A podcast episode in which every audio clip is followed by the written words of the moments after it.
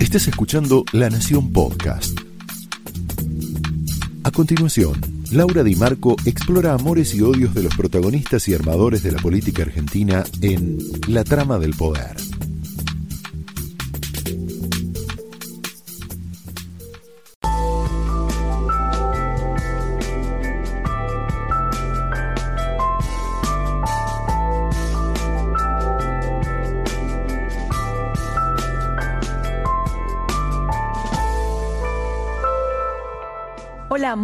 Noches, bienvenidos a la trama de esta noche, en donde nos vamos a meter en un costado donde no se analiza en general la economía o la macroeconomía, que siempre está complicada en la Argentina y esta semana mucho más. Volvimos a tener uno de estos barquinazos viejos y conocidos.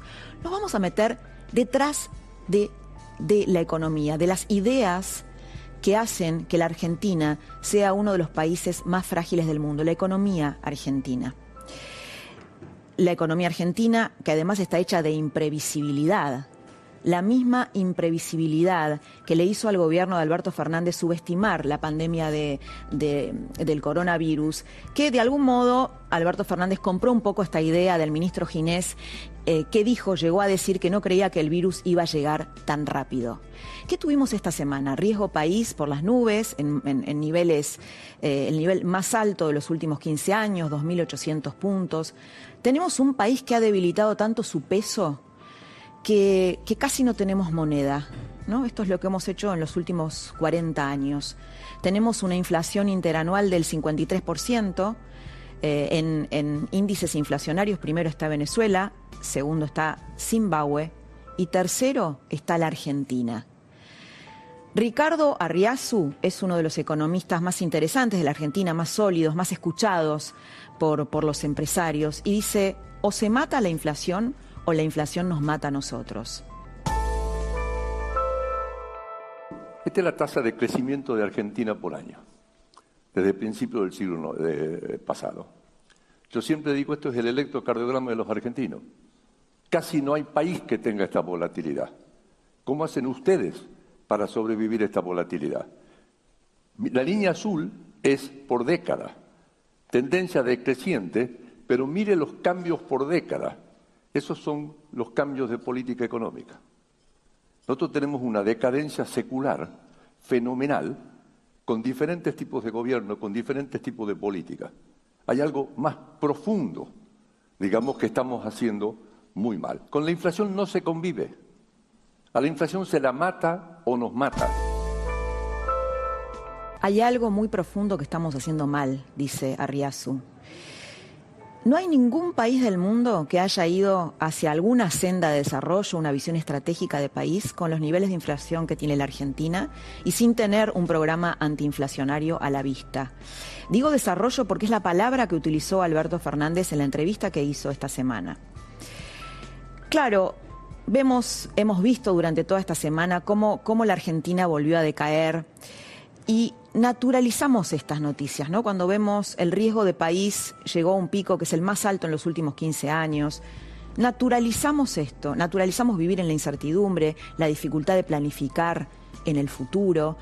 Estamos naturalizando también ahora que los chicos, nuestros hijos, se quieran ir a vivir a otro país porque no pueden enhebrar un futuro en la Argentina. La Argentina es un enigma para el mundo. La Argentina mata la gallina de los huevos de oro. Es un país que probó todo en nivel, a nivel macroeconómico y todo fracasó. ¿O será que no es la economía? Que hay algo más profundo, como dice Arriazu, cultural, político, que nos lleva a tener esta fragilidad. De esto te queremos hablar esta noche. Con, intelectuales, invitamos al piso a Beatriz Arlo para que nos, nos ayude a pensar esto en términos intelectuales, en términos culturales. Eh, Beatriz es, bueno, una periodista cultural también, alguien que se especializa en este tema, eh, eh, para bucear un poco en estas ideas. Invitamos también a Jorge Osona, un historiador que, que nos va a contar, nos va a contextualizar cómo llegamos a este punto en el que siempre parecemos repetir la misma historia. Y por último, Fabio Espotorno, que en donde vamos a, bueno, a, meternos en la cuestión puramente económica eh, en la cuestión puramente económica, Fausto Espotorno, perdón, que parece más bien efecto antes que causa. El presidente Fernández habló dijo eh, un poco cuál es su plan, le preguntaron, bueno, eh, pero ¿cuál es el plan? ¿no? El plan que no se deja ver. Y él dijo, el plan es muy sencillo, es muy sencillo. Vamos a verlo. Pero el plan está muy claro, ¿eh? ¿Cuál es? Lo sabe el fondo, lo saben los acreedores, lo saben ¿Nos puede contar cuál es el plan económico? El, plan es muy simple. ¿Cuál es? es? El plan lo que intenta en este momento es privilegiar la situación de los que peor están, sí resolver el tema de la deuda sin postergar el desarrollo argentino y sin postergar políticas activas del Estado que promuevan la economía. Es absolutamente distinto a lo que sea Macri. ¿Cómo haces para ir un camino de desarrollo si te peleas, por ejemplo, con tu principal financista, el campo, le decís que es un parásito? Si se te complicó vaca muerta, el gobierno había pensado en vaca muerta como eh, un motor alternativo al campo productor de dólares. Se complicó. Hay una baja del petróleo importante, de los precios del petróleo por el coronavirus, pero se complicó por algo mucho más estratégico que la Argentina no está pensando ni está discutiendo y sí se discute mucho en el mundo. Vaca Muerta tiene eh, combustibles fósiles, energías contaminantes, que, para el mundo, bueno, es un debate porque se están reemplazando hacia energías sustentables. Esto es todo un debate, cómo se reemplazan estas energías, sobre todo porque eh, las empresas petroleras, las propias empresas petroleras, dicen que el petróleo va a tener su pico en el 2028 y después va a caer de una manera abrupta. Entonces, ¿cómo se crece? cómo se va hacia el desarrollo, cómo salimos de esta situación. No lo explica el presidente Fernández. Quiero volver al tema de las ideas.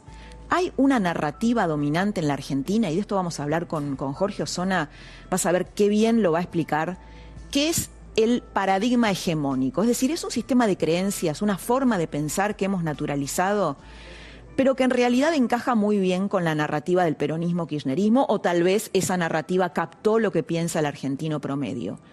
Ese argentino promedio ataca al logro, mata a la, gallina de los huevos de oro. Quedó muy bien expresado cuando eh, Juan Grabois, que es un poco el vocero sin filtro del universo kirchnerista, pero que expresa mucho de lo que piensan muchos sectores de la Argentina, dice que los empresarios tienen curros, por ejemplo, cuando habló, con, habló de, Galperín, que no, es, no es Galperín, más allá de lo que haya hecho o no hecho Galperín, es una industria que es el tercer sector exportador de la Argentina, que es la economía del conocimiento. Y por supuesto habló de parásitos refiriéndose al campo. Esa serie de creencias son muchas, pero te puedo decir algunas. El que logra, el que tiene éxito, el que produce, el que hace, es sospechoso. No solo es sospechoso, le robó a alguien. Si hurgamos un poquito en esta idea, esta idea es muy del sentido común de la Argentina. El corto plazo está metido, este sentido común que está metido incluso en muchos sectores empresarios de la Argentina. ¿Sabes cuál es el trabajo ideal para un argentino promedio? El trabajo ideal son seis horas en un puesto fijo en el Estado. Entonces, esto dice mucho de un país, sobre todo cuando en este mismo sistema de creencias el fracaso siempre viene de afuera. Lo vimos Alberto Fernández esta semana diciendo, parece que el mundo se ha confabulado para dificultar nuestra salida. Esta fue la conclusión del presidente Alberto Fernández. Te decía que, eh, que esta forma de pensar permea en la educación. Te quiero invitar a mirar un tuit que es del tuit oficial de UBA Sociales, de la Facultad de Sociología de la Universidad de Buenos Aires. Mira, este tuit, si lo lees, ¿no? parece un, personaje de Diego Capusotto, pero es un tuit de, ahí, fíjate, UBA Sociales, en donde básicamente lo que te está diciendo es que el coronavirus es un invento, ¿no? La invención de un virus en el sentido sociológico del término. Esta idea, eh, las facultades, sobre todo las humanidades, están muy permeadas por este, por este discurso. Esta idea es la misma que tomó Cristina cuando hablaba de la gripe A en el 2009, ¿te acordás? Decía que la gripe A era un poco menos que un invento de los medios, poco menos que un invento de los medios, que es retomada ahora en, eh, en la UBA. El kirchnerismo eh, trabajó mucho en la batalla cultural, mucho, durante 10 años, y, tuvo mucho éxito, y no hay un contrarrelato no hay una narrativa alternativa que, eh, que pueda ser un contrapeso eh, en la educación pública. Tema educación. Eh, Adriana Puigros, la viceministra de Educación, dijo esta semana algo que va un poquito en línea con esto que estamos hablando, y es que a los chicos no hay que evaluarlos, criticó las evaluaciones que había restituido el gobierno de Macri, porque es una forma de control. Esta es una idea que atrasa décadas, ¿no? Atrasa décadas, en la Argentina hay ideas que atrasan décadas, una idea del progresismo de los años 70 que ha sido rebatida por la realidad. ¿Y la realidad cuál fue? Que durante el kirchnerismo la educación retrocedió de un modo grosero que los chicos llegaban de la secundaria al ciclo básico universitario sin saber comprender un texto y por eso tenían una cátedra, un curso que los ayudaba a comprender un texto. En 1985, cuando el ciclo básico se instauró, era impensable que alguien que saliera egresado de la secundaria sea ayudado para comprender un texto. ¿Te das cuenta de lo que estamos hablando? Durante el kirchnerismo, con este modo de pensar, la Argentina fue retirada de las, pruebas PISA, que son las pruebas más prestigiosas del mundo, que miden habilidades y capacidades en los chicos de 15 años. Cuando vos asociás el control con el cuidado, yo podría decirte es como si vos fueras a hacerte un chequeo médico y el médico te, dijera que hacerte un chequeo de sangre es una forma de estigmatizarte, ¿no? O de de estigmatizarte, porque esto un poco alude a, aquella frase, ¿te acordás de Kisilov cuando decía no hay que medir la pobreza, que es también una forma de evaluación? Porque es estigmatizante. ¿Para qué se mide? ¿O para qué se evalúa? Se evalúa para tomar una foto de ese momento y para poder diseñar una política pública que nos permita ayudar a los chicos y cuidarlos o resolver, ir resolviendo o ir diluyendo la cuestión de la pobreza que nos degrada como país. Cuidado y control son dos conceptos completamente diferentes. Lo último que te quería mostrar es la aparición de Debido y su simbología. Debido apareció con una versión más berreta, te diría, o más bajas calorías de la defensa del lawfare. Dijo varias barbaridades, entre ellas que no tiene nada, ¿no? Hablando de la corrupción, que tiene un autito que ganó, solamente tiene un autito y una chacra, dijo, que ganó en un concurso de palomas. Dijo que José López, esa imagen imborrable de los 9 millones de dólares eh, revoleados en una medianera, que era su mano derecha, su alter ego, todo lo que ya sabemos, en realidad era funcionario o trabajaba para Macri. Y dijo a la vez que la Argentina votó por el Frente de Todos para que puedan ser liberados estos pobres presos políticos que el gobierno de Macri puso preso. La pregunta es, que habría que hacerse, ¿no? que debido debería hacerse, y tal vez todos los que creen en esta teoría del lawfare. ¿Por qué Cristina fue tan insensible, esta jefa política de ellos, que nunca fue a visitar a la cárcel a estos perseguidos de su gobierno? La trama de esta noche arranca de esta manera.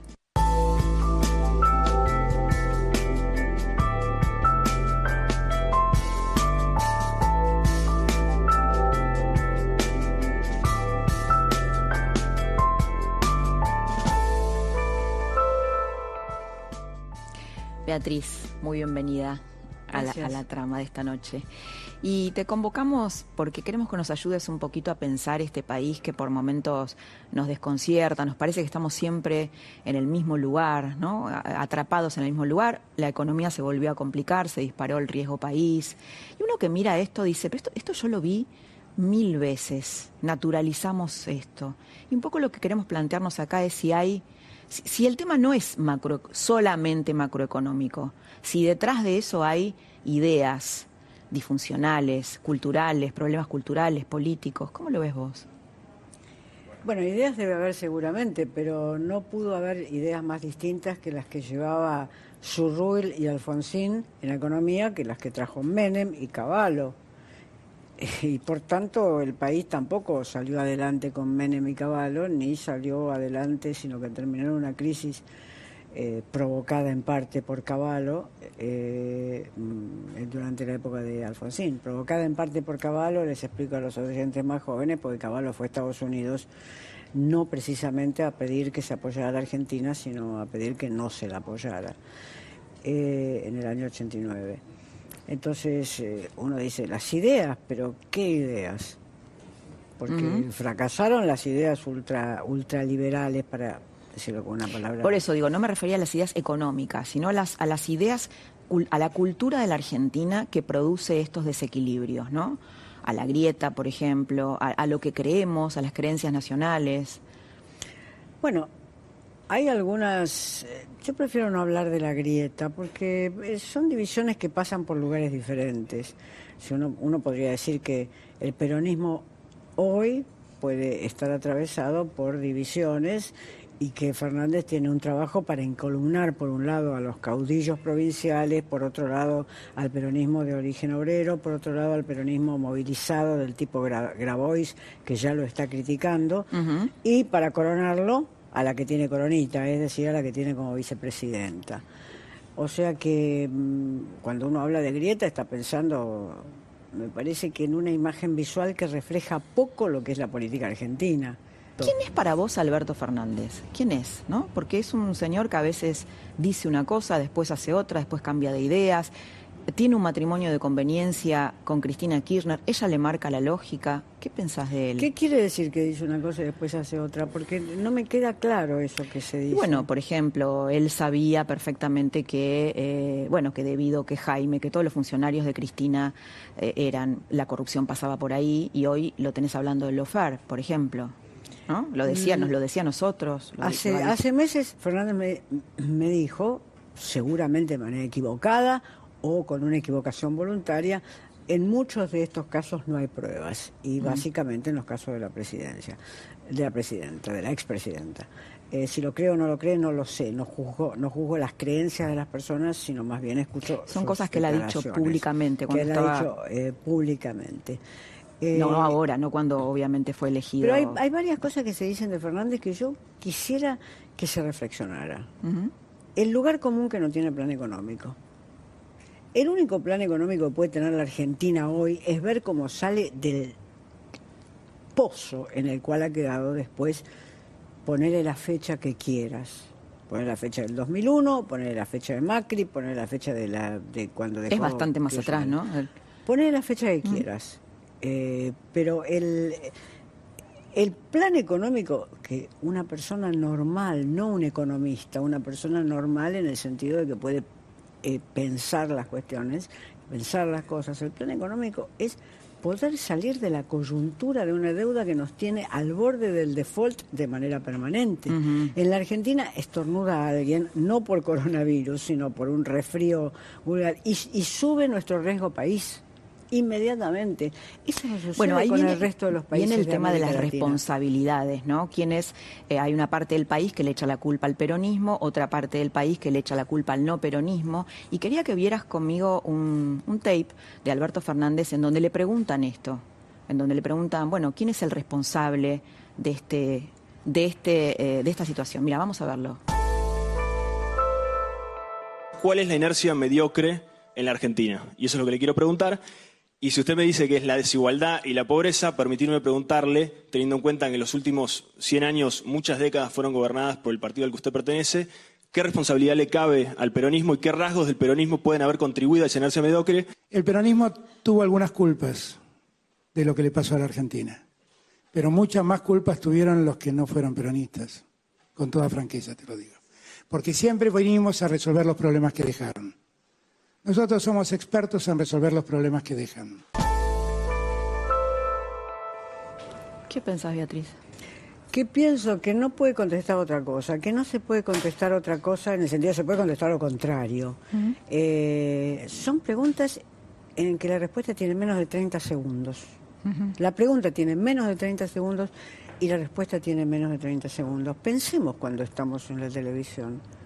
Es decir, ¿qué se le puede atribuir al peronismo de todas las contradicciones de los últimos 50 años en la Argentina? Entonces yo contesto, tiene muy poco, o si soy antiperonista contesto todo, o casi todo. Eh, hay ciertas cosas que necesitan, ciertas preguntas que necesitan una, una extensión del discurso. Hay como vos sabés perfectamente, hay ya bibliotecas escritas sobre los últimos 70 años de la Argentina. Hay una historia argentina de, que escrita, entre otros economistas, por Pablo Berchunov, entre otros economistas por eh, Juan Carlos Corol. Hay una historia argentina de los últimos 80 años que hay que por lo menos haber ojeado antes de formular la pregunta, ¿qué nos pasa en la Argentina en los últimos No, no, está bien, pero y Beatriz te contextúa un poco. A ver, la provincia de Buenos Aires fue gobernada por el peronismo durante 28 años, ¿no? Fue poder permanente ahí. El resultado está a la vista, ¿no? No es que hay hubo alternancia. Creo que es uno de los monumentos a la pobreza más grandes que tiene la Argentina. Entonces, la pregunta iba en ese sentido, ¿no? Y te lo pregunto a vos, ¿no? Es eh, lo que respondió el presidente, pero digo, ¿vos qué pensás?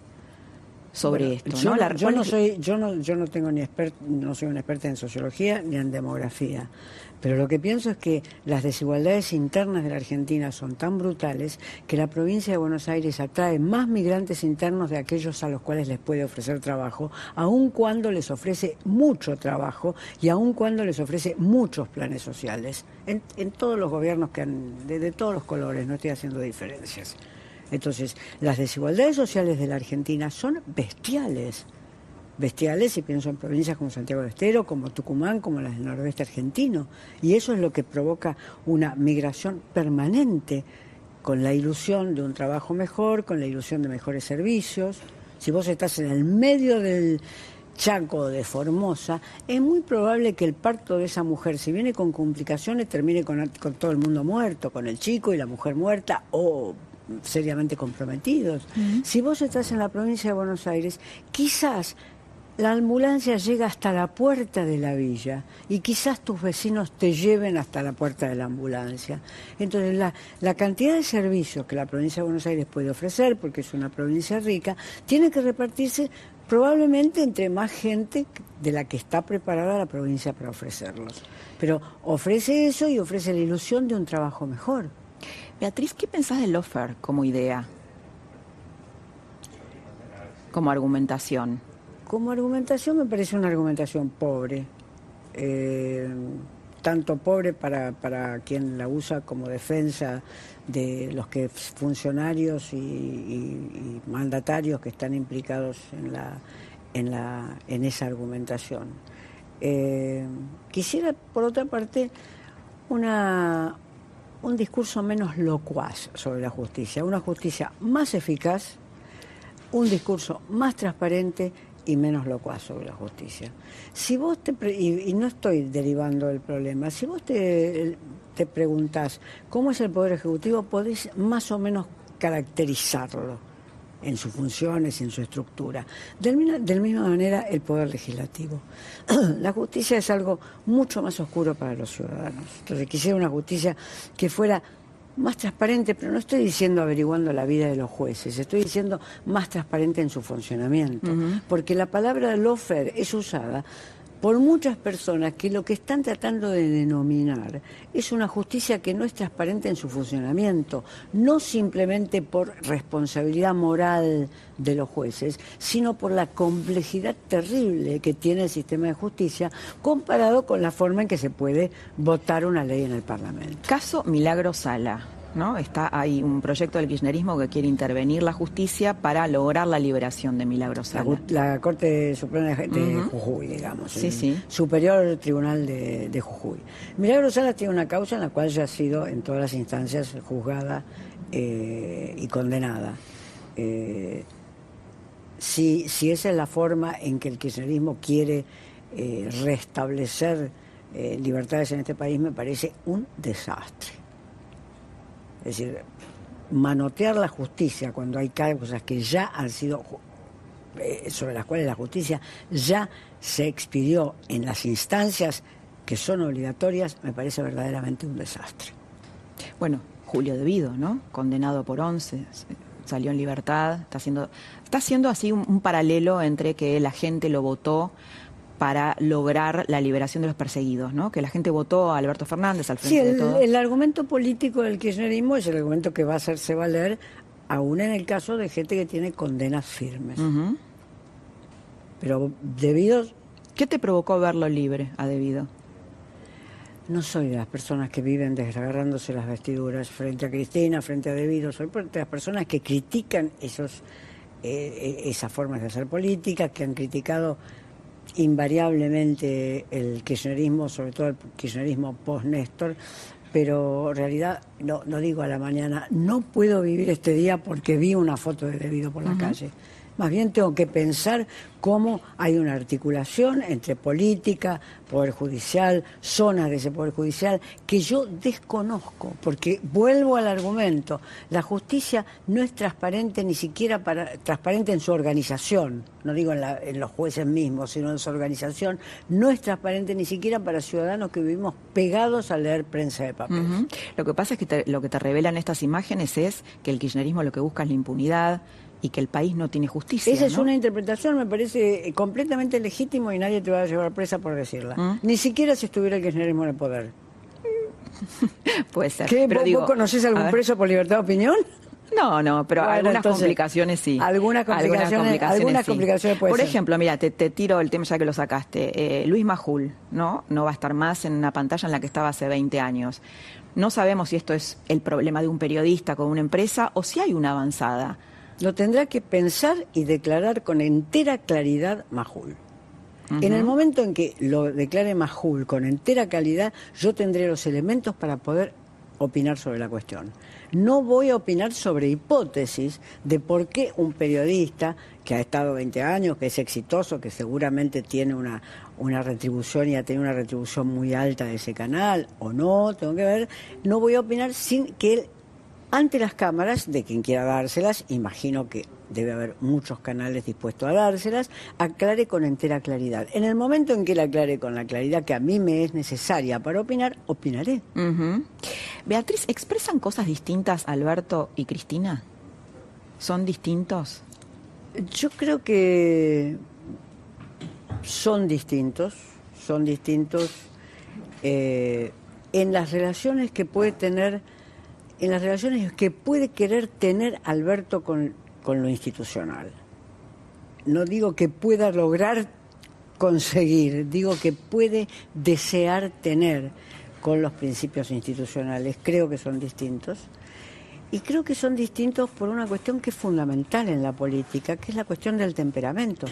Son dos temperamentos completamente diferentes. ¿Y políticas distintas?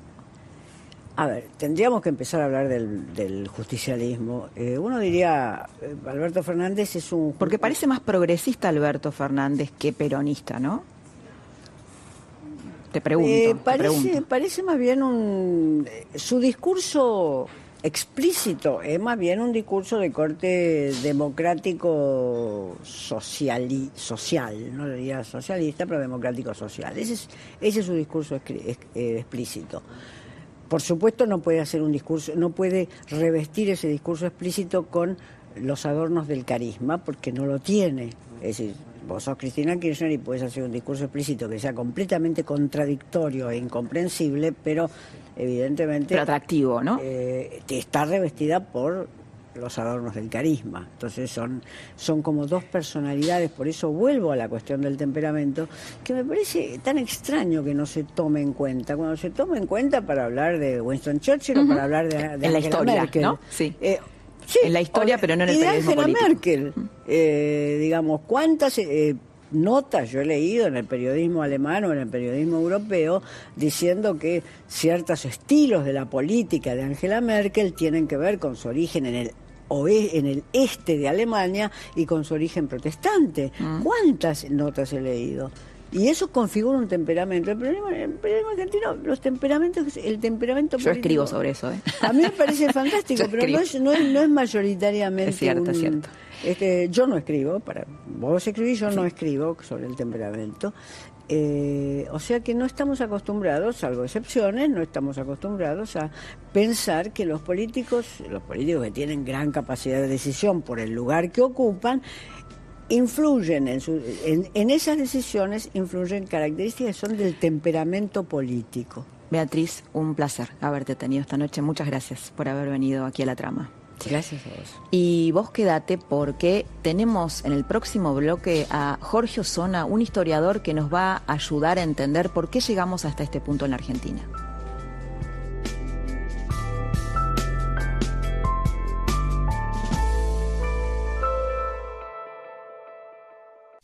Miércoles 18 en Coto, elegí la promoción que más te guste. Hasta 18 cuotas sin interés o 15% de descuento en un pago exclusivo de nuestra comunidad en productos seleccionados de Electro. Por ejemplo, lavarropa 6 kilos carga frontal Top House en 18 cuotas sin interés de 1.199 pesos. O en un pago con comunidad de 18.339 pesos. Y Smart TV 32 pulgadas Top House en 18 cuotas sin interés de 699 pesos. O en un pago con comunidad de 10.689 pesos. Coto, yo te conozco. Trae tu sueldo a Banco Galicia. Te damos hasta 10 mil pesos en tu tarjeta Galicia Visa.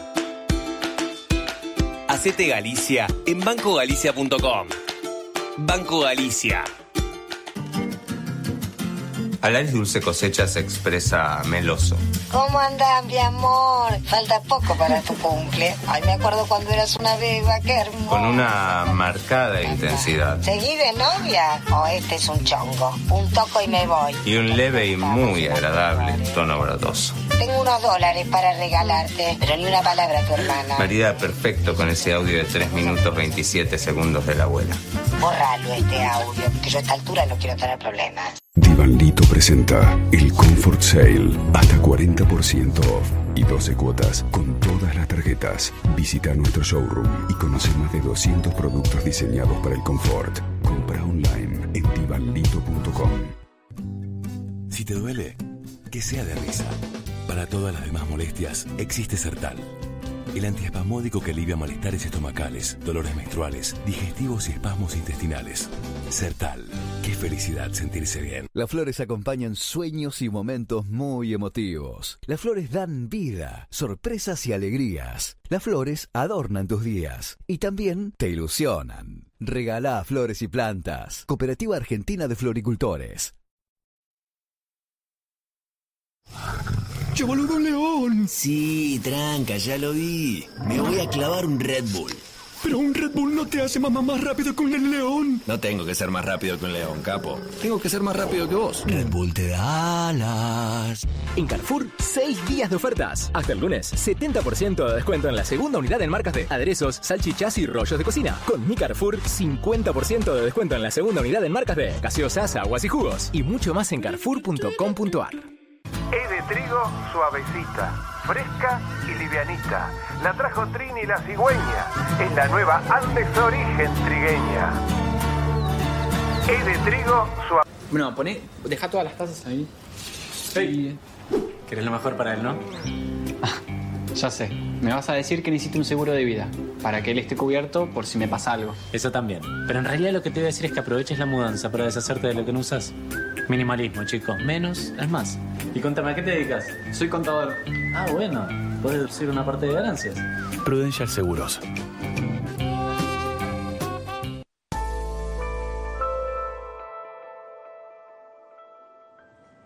¿Cómo llegamos al pantano económico en el que estamos? ¿Cómo llegamos? ¿no? Si Argentina tenía todas las posibilidades al principio del siglo XX y en los años 70 apenas había un 4% de pobres. Convocamos a Jorge Osona para que nos ayude a responder esta pregunta que todos nos hacemos. Jorge Osona es historiador y es eh, integrante del Club Político Argentino y nos va a deleitar con una clase magistral.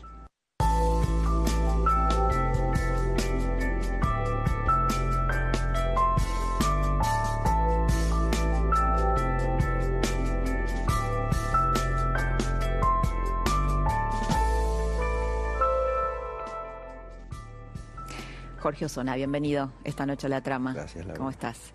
Bueno, estamos en esta trama metiéndonos en qué hay detrás de nuestro fracaso económico.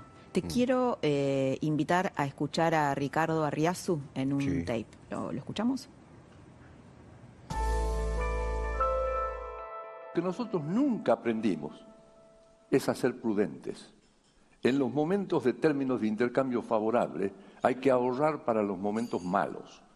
Nosotros lo que hacemos en los momentos de términos favorables, bueno, nos gastamos todo y pedimos prestado porque todo el mundo nos quiere prestar y tenemos una gran fiesta y después tenemos que pagar la fiesta. Cuando éramos la China del mundo, ahorrábamos e invertíamos. Ahora ni ahorramos ni invertimos. Y si no ahorramos y no invertimos, ¿cómo vamos a hacer para crecer? Y si además invertimos mal y si además nuestra educación y nuestra mano de obra está cayendo, y si además tenemos restricciones al uso eficiente de la mano de obra, y además tenemos ciclos cada tanto tiempo, ¿cómo diablo no vamos a estar en decadencia? Bueno, te convocamos un poco como historiador para saber por qué llegamos a esto, ¿no? ¿Por qué estamos en esta situación recurrente? Tenés dos horas más o menos. Sos profesora, así que vamos a resumir. Sí, mira, eh, yo diría que la Argentina es un país muy particular estructuralmente. Eh, estas cosas que, el doctor Arriazu decía recién son muy ciertas, pero tienen que ver con algo así como una anatomía y una fisiología del país. Un país con poca población, eh, que bueno, en determinado contexto mundial creció espectacularmente, con salarios altos, eh, y pensando que ese mundo había venido para quedarse eh, durante indefinidamente al punto que si vos... Eh, Esto que decís, ¿te acordás en la época de la convertibilidad? También había una ilusión, una burbuja de que eso había venido para quedarse, la ilusión de que éramos primer mundo y que viajábamos. Eso tiene que ver con el cortoplacismo en el que nos hundimos, porque un poco lo que produce la Gran Depresión del 30, que en realidad estaba anticipada por procesos que comienzan tal vez ya con la Primera Guerra Mundial, es que esto no había venido para quedarse.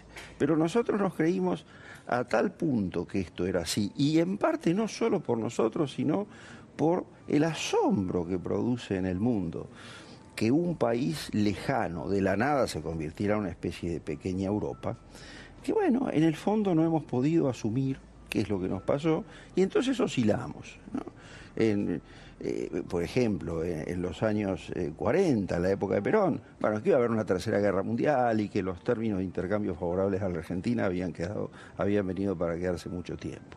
Después la etapa desarrollista, otro impulso eh, económico importante. Curiosamente, un país que funcionaba bastante bien, el problema era político y sin embargo hacia fines de los 60 la idea era que era el peor país del mundo. Después vino el desastre de los años 70, bueno, continuado durante los años 80. Y ahí vamos a los años 90. La idea de que, habiendo resuelto el tema de la inflación, que es un poco uno de los principales indicadores de nuestra decadencia, ¿no? por lo menos de la segunda posguerra, y habiendo ¿verdad? implementado un programa económico que impulsó una nueva etapa de inversiones, ausentes en la Argentina de hace 15 años, bueno, todo había venido para... Estábamos destinados al éxito, como se dijo después un poco a raíz de la rápida salida del 2001.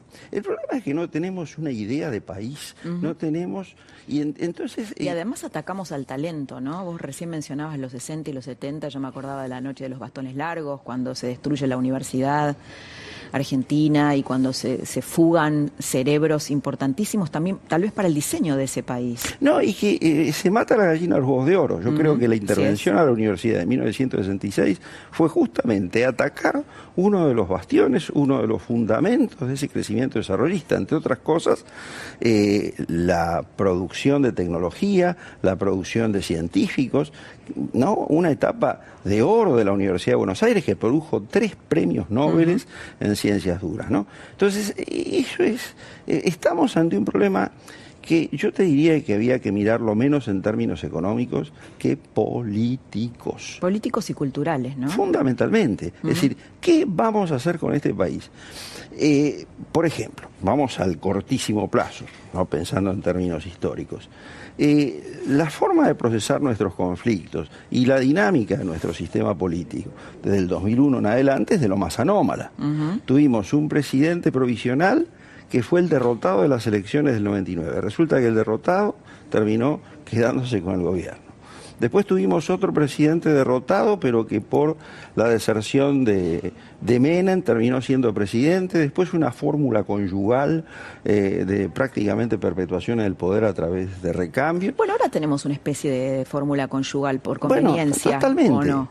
Bueno, ahora todo eso eh, espanta las inversiones. Todo eso y nuestra historia y nuestra propia dinámica económica no genera ni la credibilidad ni la confianza como para que se produzcan inversiones, que por otra parte tienen que estar pensadas en función de una idea de país compartida.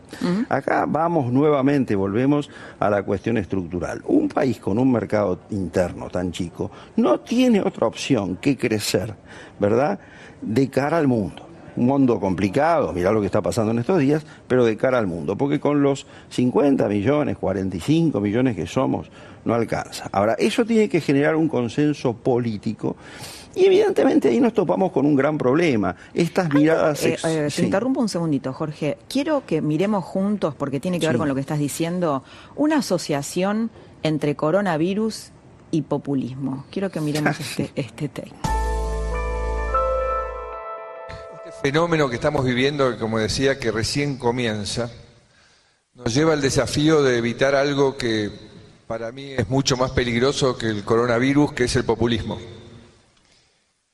Realmente el populismo lleva a hipotecar el futuro, no cree en el equilibrio macroeconómico y realmente compromete no solo el desarrollo, sino el futuro básico de sus comunidades. Y además ha desarrollado tu sistema de decir que ellos son los que representan al pueblo, que ellos necesitan gobernar sin contrapesos, para poder imponer todas estas arbitrariedades que realmente niegan los avances del mundo y la tecnología. Acá es una síntesis de lo que estamos hablando, y no perfecto, digo fenómeno esta, Por eso quería que lo escucharas. esta observación. Porque hasta que no resolvamos esta, este dilema entre populismo y neoliberalismo, no tenemos salida. Porque dicho sea de paso... ¿Es populismo o neoliberalismo o republicanismo? No, mira, el tema es que, eh, a ver, todos los experimentos eh, en la Argentina han fracasado y eso debería llevarnos a reflexión. Porque, a ver, estamos pensando en que solamente la Argentina podría crecer de una manera, eh, bueno, módica del 3%, 3,5% anual en tanto nos incorporáramos al mundo. Ahora, eso se asocia con una mirada adversa procedente, qué sé yo, de toda una serie de de perspectivas, eh, vamos a llamarlas populistas, de que eso es el poder a la oligarquía y prácticamente el país excluyente. Exacto. Esto, mira, en mi editorial yo abrí diciendo, justamente tiene que ver con eso. Hay una narrativa dominante. Kirchnerista, peronista, si querés, nacionalista, que permea en la educación pública y que la expresó de un modo un poco brutal, pero verdadero Juan Grabois, cuando por ejemplo dice los parásitos o dice no sé, en el caso de Galperín, pero no es él, sino que él piensa eso en general de los empresarios, cuando se va a vivir a Uruguay se le acabaron los curros, ¿no? Entonces, estás matando. La gallina de los huevos de oro. Sí, aparte es una mirada del sector agropecuario argentino que atrasa 60 o 70 años, no 50, 60 o 70 años porque la modernización del campo arranca en los años 60 y hoy es uno de los más dinámicos de la economía argentina, sino el más dinámico. Ahora, eh, la otra mirada plantea como parásito justamente a los sectores industriales subsidiados ¿eh? que dependen del sector agropecuario, de las divisas del sector agropecuario. Entonces, si no llegamos a un acuerdo entre ambos sectores, de manera de no descalificarnos, de buscarlo... A ver, no es pensable un país sin cierta sustitución de importaciones que te, que te contenga a la masa de pobres, ¿verdad?, que se ha convertido en un 30% de la población durante los últimos 40 años. Un país que tenía 4% de pobres en los 70, sí, por supuesto. Entonces, eh, no es pensable un desarrollo extrovertido que no contenga a esa masa y que no genere un país integrado. Ahora, tampoco es posible pensar en un país cerrado, autárquico, ¿verdad? Condenado a la pobreza, a la inflación o al endeudamiento o al déficit fiscal crónico. Este, este, este es el gran problema. Ahora, estamos hablando de problemas económicos, pero que tienen una matriz política y, por supuesto, político-cultural, ¿no? Alberto Fernández hay una, bueno, una propuesta que le está haciendo, ¿no? Esta semana dijo que primero tiene que resolver el tema de la deuda, eh, pero para eso la Argentina tiene que ir hacia el desarrollo, no se entiende muy bien cómo lo va a hacer. Pero un poco la, a ver, el temor es que nos instalemos en la resignación, ¿no? En esta idea, no, no hay indicadores en la economía de que la economía salga de la recesión. ¿Qué puede pasar entonces? No, la impresión que yo tengo a, tres meses de comenzar este gobierno es que hay como una sensación de abulia, ¿no? Fíjate vos que se ve a raíz de la incipiente rebelión fiscal del campo. No hay un entusiasmo de resistencia.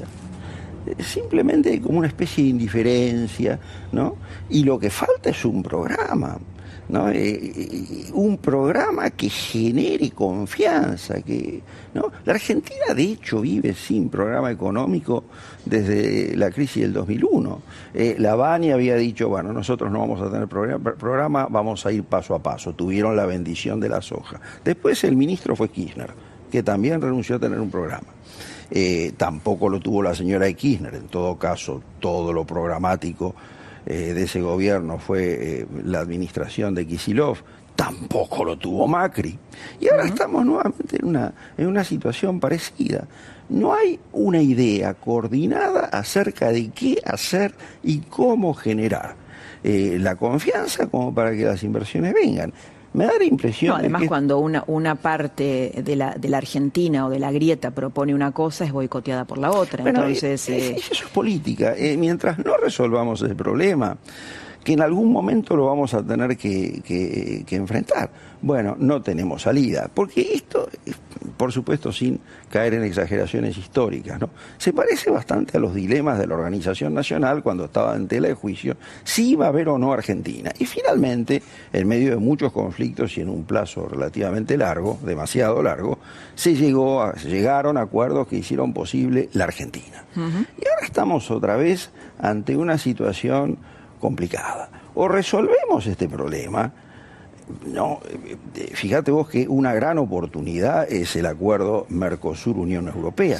Si perdemos esa posibilidad por ah, disidencias entre el presidente Fernández y el presidente Bolsonaro, etcétera, bueno, corremos el riesgo de quedarnos afuera del mundo. Y eso va a generar un problema de muy largo plazo que nos va a condenar a la pobreza. De manera que hay que empezar a discutir en términos políticos todos estos problemas, a ver, erradicando estas miradas eh, agonales, ¿no? De parásitos de un lado, parásitos del otro. Te agrego una, una cosa más a este esquema, a todo lo que estamos diciendo de razones político-culturales. Un país sin justicia. Obvio, sin debido- instituciones. Sin instituciones y sin justicia, ¿no? Esta idea de, bueno, eh, gente que estaba condenada, que sale libre, se reivindica y además dice que la- los argentinos votaron por su salida en libertad. Debido. ¿Quién te invierte en un país así? ¿Qué garantía jurídica da semejante cosa? Entonces, ¿ves? Ahí estamos ante un problema de corte institucional. Bueno, pero a la vez hay gente que cree esto, ¿no? Que la corrupción es un invento de los medios. Sí, yo te diría no un es solamente la gente que no cree en la ley, que, que es bastante más grave, porque eh, cree que la ley es algo absolutamente relativo, cuando en realidad la ley debería ser uno de los pocos absolutos que rigen a una sociedad. De manera que ese es un problema. Eh, ahora, eh, uno piensa en las inversiones extranjeras. Mira, lo primero que tenemos que hacer es tratar de seducirnos a nosotros mismos. Este es un país que huye de sí mismo. ¿no? Eh, exportamos fundamentalmente dólares, los dólares procedentes de nuestro comercio exterior que de una u otra manera se derraman en una parte de la sociedad y que la sociedad lo pone a buen resguardo de sus políticos y de sí misma, finalmente. Mirá, si resolvemos ese problema y volvemos a ser más o menos atractivo el país, para nosotros o para una porción importante de nosotros podíamos empezar a salir. Ahora, ¿quién va a creer en nosotros si nosotros nos fugamos de nosotros mismos? Y en virtud de todas estas, de todos estos problemas que venimos planteando, ¿no? institucionales, políticos, etcétera. ¿no? Ahora, fíjate vos, se habla de modelos de país, dos modelos, el modelo neoliberal o el modelo nacional y popular. ¿En qué país serio del mundo se hablan esos términos? Que hay dos modelos. Hay demócratas, republicanos, laboristas, eh, no estoy pensando, pero hay dos Méxicos, hay dos Brasiles. Eso es un invento Sí, hay cosas que pasan en la Argentina que no pasan en ningún país del mundo. ¿no? Justamente, producto de esa, de, de- de- de esa Digo, por ejemplo, pelearte con quien te trae dólares. Pero ¿no? te, te das cuenta. Jorge, muchas gracias por haberle No, puesto perspectiva, profundidad a, a esta foto, la de esta semana. Muchas gracias. En el próximo bloque lo, lo vamos a tener a Fausto Espotorno, un economista muy didáctico, en el que sí vamos a ver de lleno la- las variables de la economía y entender un poquito más este momento.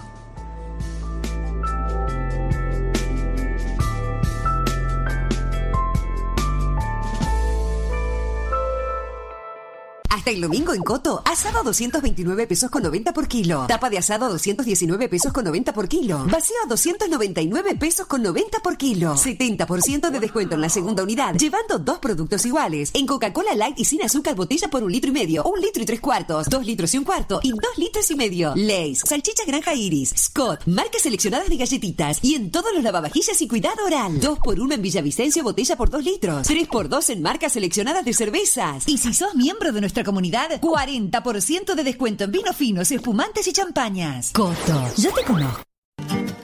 Alaris Cabernet Sauvignon es corpulento y picante. Más que un plomero, tendría que haber llamado un buzo táctico. Vigoroso, de fuertes reflejos Acá hay que romper. ¿Ves? y atrevido comportamiento. El empapelado lloró. Para 30 días tenés con eso, ¿eh? Marida perfecto con plomeros confianzudos. Está bueno, ¿eh?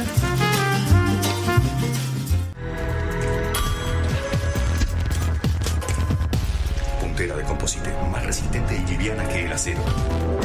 Calzado super liviano. Tecnología tridensidad. Calzado de seguridad Sneaker. Ombu, nuestro liderazgo a tus pies. ¿Todavía no probaste la nueva leche La Serenísima 2%? Una leche más liviana que la roja, con el mismo aporte de proteínas, calcio y vitaminas, pero con menos calorías. La nutrición y el sabor de siempre en una leche más liviana. Ahora también en botella. Trae tu sueldo a Banco Galicia. Te damos hasta 10 mil pesos en tu tarjeta Galicia Visa. Hacete Galicia en bancogalicia.com. Banco Galicia. Si te duele, que sea de risa. Para todas las demás molestias, existe Sertal. El antiespasmódico que alivia malestares estomacales, dolores menstruales, digestivos y espasmos intestinales. Sertal. Qué felicidad sentirse bien. ¡Che, boludo, un león! Sí, tranca, ya lo vi. Me voy a clavar un Red Bull. Pero un Red Bull no te hace mamá más rápido que un león. No tengo que ser más rápido que un león, capo. Tengo que ser más rápido que vos. Red Bull te da alas. Peleándole a la inflación con estabilidad, luchando por el bolsillo y por el paladar. Precios que en tres meses no van a aumentar, pero la nieve o truene no van a cambiar. Precios corajudos en todos los Carrefour. 1.300 productos Carrefour. Precios que no suben por tres meses. Calidad que no baja nunca.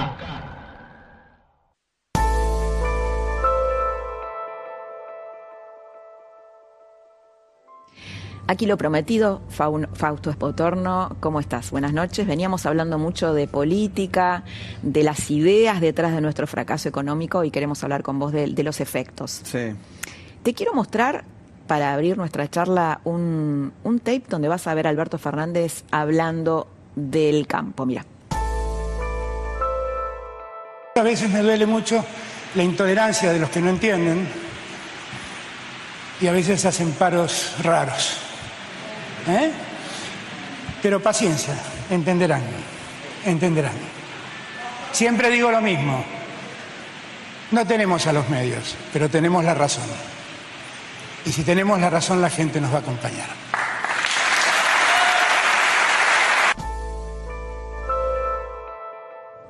Qué complicado creerse poseedor de la razón, ¿no? En un conflicto donde se supone que hay que negociar.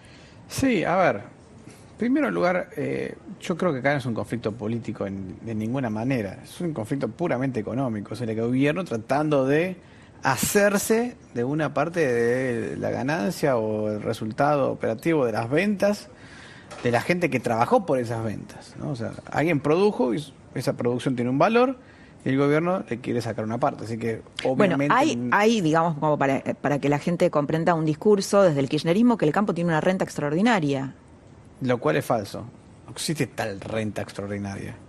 Eh, a ver, si hubiese una renta extraordinaria estarías viendo inversiones como locos en el mercado para tratar de tener más campos y en realidad lo que estás viendo son, viendo son más bien gente tratando de vender sus campos que gente tratando de entrar al mercado. Eh, Además hay una confusión muy grande sobre lo que es una renta extraordinaria. Una renta extraordinaria en general es cuando por alguna razón, generalmente un aumento en la demanda de algún producto o lo que fuera, vamos a poner que por el caso del alcohol en gel, es muy rentable producir alcohol en gel. Pero eso tiene una, un efecto social que el mismo mercado trata de solucionar, que es que aumente la oferta de alcohol en gel. Si todo el mundo sale a buscar alcohol en gel, por ejemplo, y el precio del alcohol en gel sube, eso hace que muchos in- inviertan y traten de invertir para producir ese alcohol en gel que falta en el mercado y de esa manera abastecer el mercado y darle a la gente aquello que quiere. Entonces, eso la renta extraordinaria no, no existe. ¿no? Y encima, cuando existe, tiene una razón de ser. Y tratar de intervenir o quedarse con una plata porque tenés una renta, renta extraordinaria es equivocado. ¿no?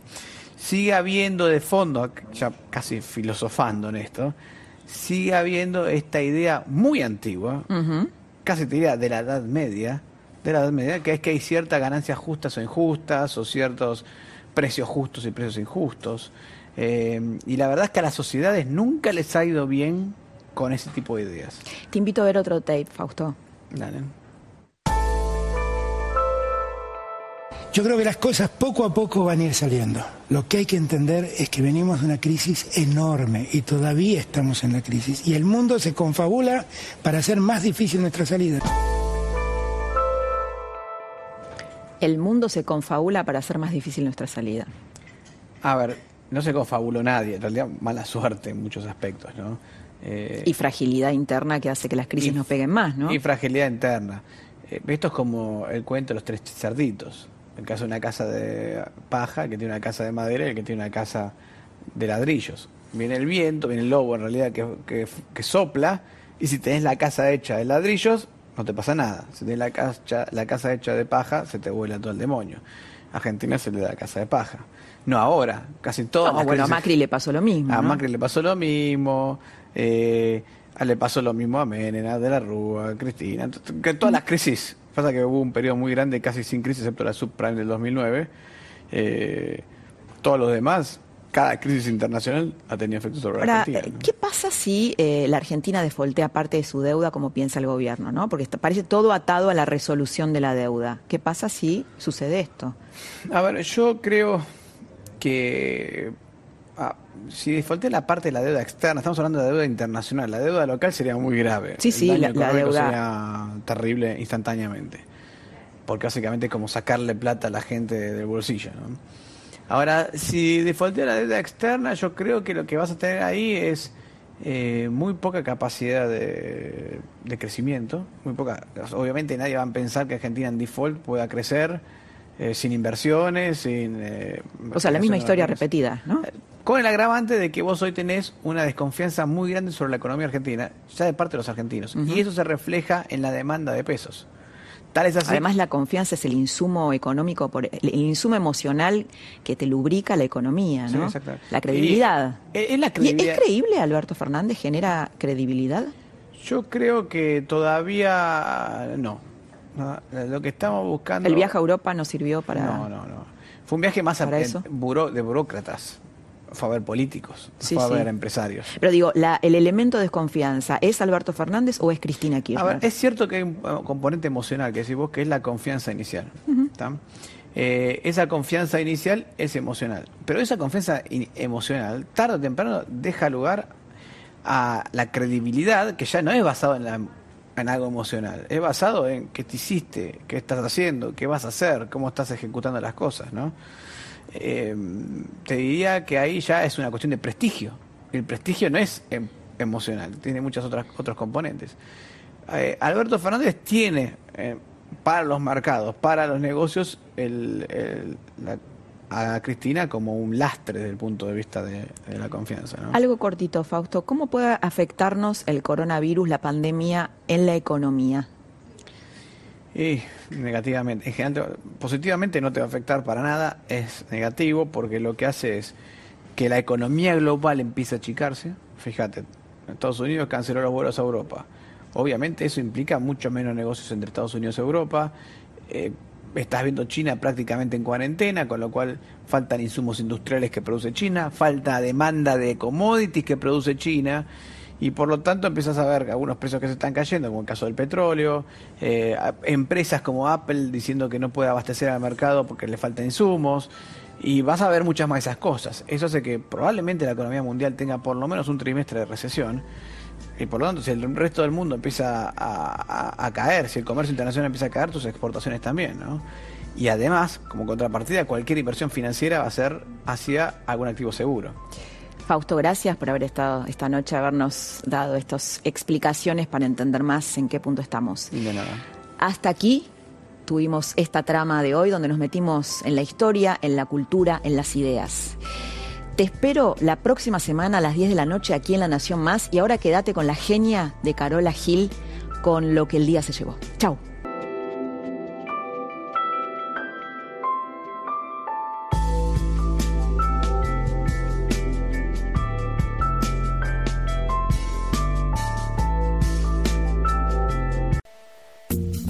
Esto fue La Trama del Poder con Laura Di Marco, un podcast exclusivo de La Nación. Escucha todos los programas de La Nación Podcast en www.lanacion.com.ar. Suscríbete para no perderte ningún episodio. Estamos en Spotify, Apple Podcast, Google Podcast y en tu reproductor de podcast favorito. Seguí escuchando La Nación Podcast.